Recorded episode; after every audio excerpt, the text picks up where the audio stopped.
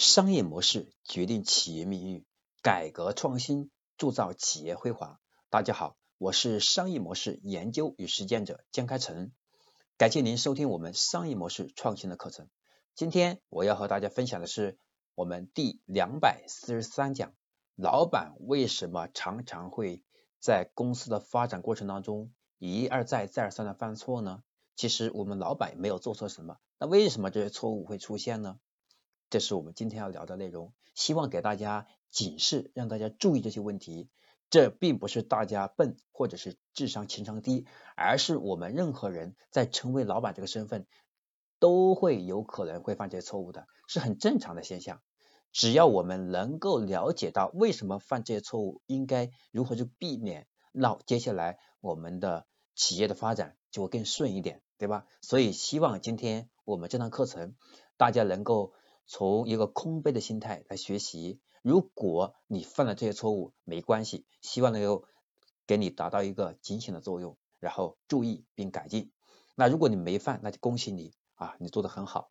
那以后能不能能不能预防这些问题的出现？好，主要原因呢，我们为什么经常犯犯一些我们会觉得很难自己很难理解的一些错误呢？第一个原因是因为人性当中呢，我们是贪婪的，我们一旦拥有了一些成绩之后，我们往往是容易自满，是很重要的一个现象，对吧？这是我们在人性弱点当中也是写的很清楚的。我们因为贪婪，我们比较追求高大上，所以我们往往是什么都想做。但是其实对我们对于我们的中小企业老板，对于我们的创始创始人来说呢，做加法是一件顺其自然的现象，但做减法。它才是真正的能能让我们实现一个单点突破，让我们由点及面，获得快的发展。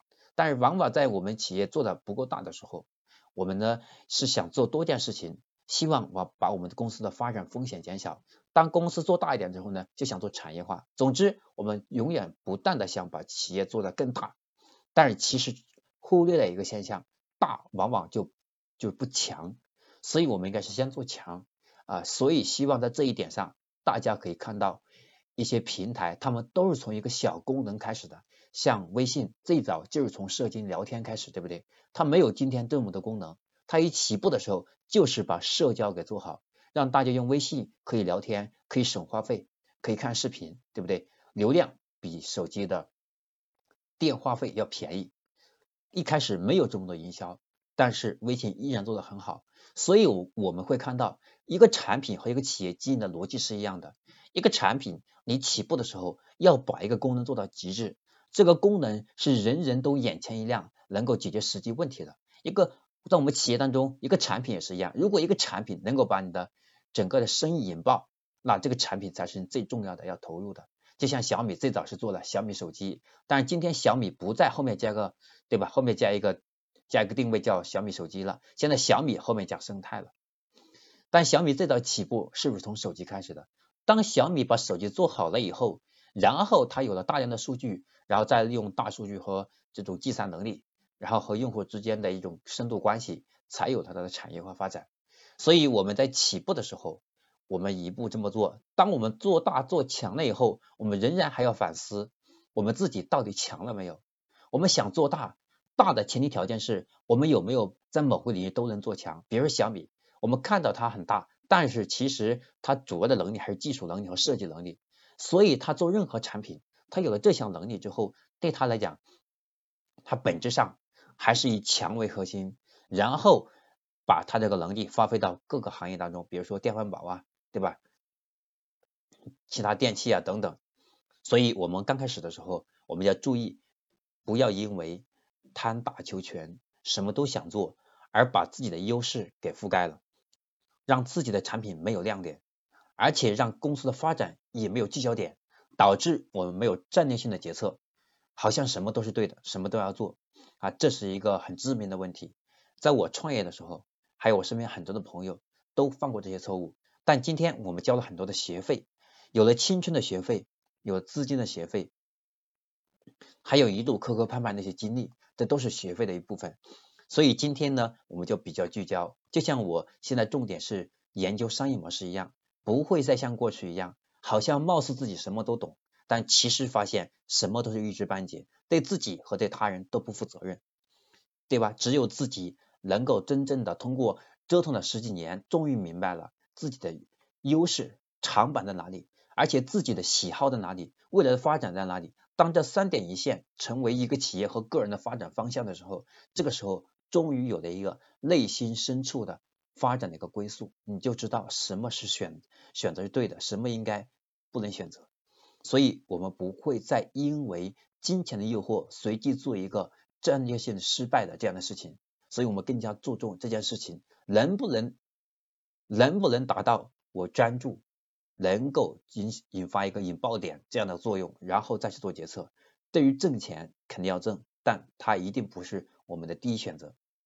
这是第一个要素啊。为什么我们经常会会犯一些错误？第一个就是因为我们贪大求全，什么都做，所以导致我们的优势被覆盖了。时间久了以后，我们的失败感就会出现。因为你做的什么都不强的时候呢，一旦一个竞争对手他定位更差异化，然后就把你的产品给秒杀掉了。呃，今天人又比较懒，是不是？所以我们要能够在万在这个万众的市场当中，要有一些人看到你的产品眼前一亮，这才是最重要的。第二，第二个原因呢，我们因为追风口、追赶时髦，所以呢，我们也会犯一些可怕的错误。比如说现在短视频和直播特别火，我们的所有的人都在讲短视频。和直播是未来的，是未来的趋势，是发展风口，我们应该全力拥抱。本质上这样做是没有错的。那我们错就错在说，我们把直播为导向，去把自己全部的业务和商业模式都改变了。就是我们重点，以前我们是生生产杯子的，我们现在把精力全部放在拍短视频上，而忽略了对杯子这个产品的迭代能力和对杯子这个产品。能满足用户需求背后，我们要改进的地方，在技术上、产品成本上，对吧？用户需求上，这些我们能不能研究的更透，而不是把这些放下去研究直播和短视频。短视频和直播这些，它是我们的趋势是没有错。也有很多人说，未来所有的商业模式都跟短视频和直播相关，这个我还是保持一种中立的态度。为什么？短视频和直播？它仅仅是在互联网发展上的一种中间形态，未来是不是有可能比直播短视频更加深入民心的一些应用，或者说一种场景，能够把大家带到一个更好的一个使用的体验当中来？就像我们早期的时候啊，我们在电商平台上，大家买东西主要参考这个产品靠不靠谱的，一个是。是不是品牌？第二个就看它的好评，第三个就看它的差评。看差评主要是因为什么？如果是物流等等能接受，但如果质量问题就不能接受，对吧？到后来我们发我们发现呢，大家会关注什么？大家会关注的是一个产品呈现，对吧？就是有模特儿等等这些直观的体验。大家看好评呢也快也看，但相对少。到后来大家呢通过短视频，大家都不看好评了，就看这个人说的靠不靠谱。然后呢，感性做决策。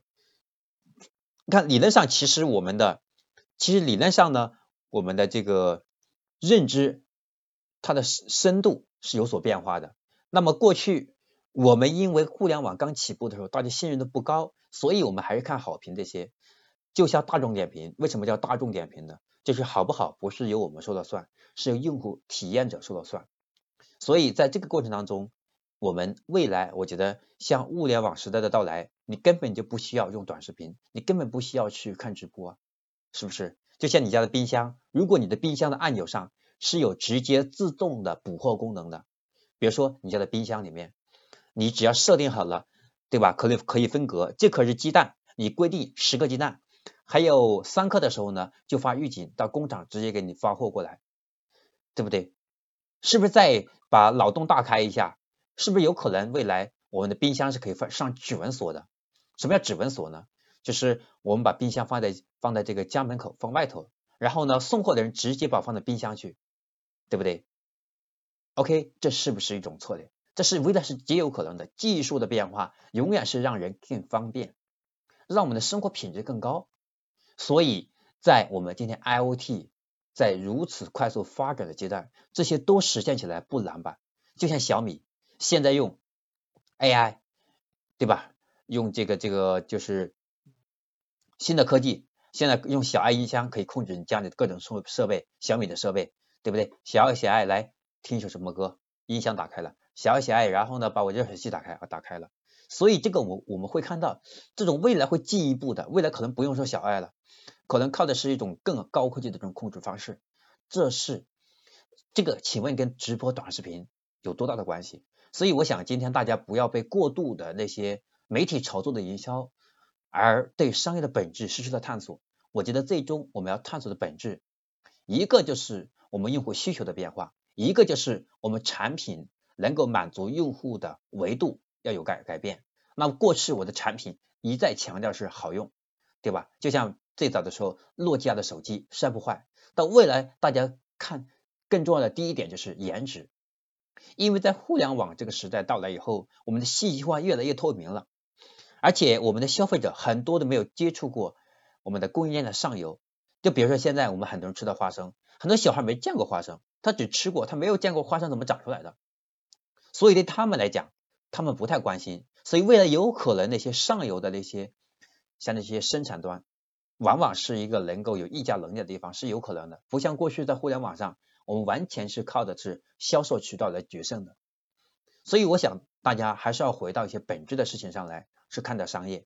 我们不能再去过于追风口。现在我现在我也是一样，虽然说我也在去研究和尝试啊短视频和直播，但我本人并没有把它高估。我也没有是低估它，我觉得还是要顺势而为，对不对？还要跟着大的潮流，我们不要过度的把它放大，也不要去给它，对吧？也不要去把它贬损，还是要保持一种公益的态度。就是我们的目的并不是要了解他们，而是要研究企业发展，他们对我们有利，能够对我们带来一些重要的发展，无论是给我们带来竞争优势，还是成本领先，无论从哪个维度，我们都可以去尝试它。是不是？我们从这个维度来思考。第三个是深水区，这个地方很难啃。然后呢，我们以为其实这个事情很简单的，往深一扎才发现原来不是那么回事情。但是你已经退不回来了。有没有发现做企业创业有的时候是有的时候是进退两难的事两难的事情？让我想起我曾经这个在优米的时候啊，这个优米的老师问我说。金老师，为什么你你和很多创业者都说创业是条不归路？为什么？就是因为创业不归路，并不是你在事业上，在你的业务上没有选择，而主要是你的内心没有选择。因为你走了这条路以后，你很难回头的。即使你回头，你也不是往回走，而是暂停一下，是为了解决生计，可能暂时暂时做点事情，然后还要去回去，这是很正常的现象。当有有人会。对吧？因为这个创业的时候，把一些商业的本质看得更透，更加磨练了自己，然后可能又回去做职业经理人或者是上班，这都挺正常的。但是我觉得最关键，作为我们企业的创创，对吧？创始人啊，创业者，我们很容易出现的就是呢，前期过于乐观的去看待一件事情，然后近期才发现呢，你现在的能力，不论是你的业务能力，还是你的技术能力，还是你的资源能力，现是无法驾驭这件事情。但是你进去了，回回来，你又觉得心里不甘，或者面子过不去，啊，这也是为什么我们坚持越往深扎越走不下去，但是你还往深扎，所以你就这个错误越走越远。除非是你找到了解决方案，这个时候我们要去想一想，是我们选择错误，还是说这个事情是好事但不适合我，我应该怎么把它，对不对？我要把它卖掉啊，还是找人投资啊，等等，都是我们要去思考的。第四个就是呢。第四个就是我们反过来一做事情，发现遇到了困难之后，我们就容易轻言放弃。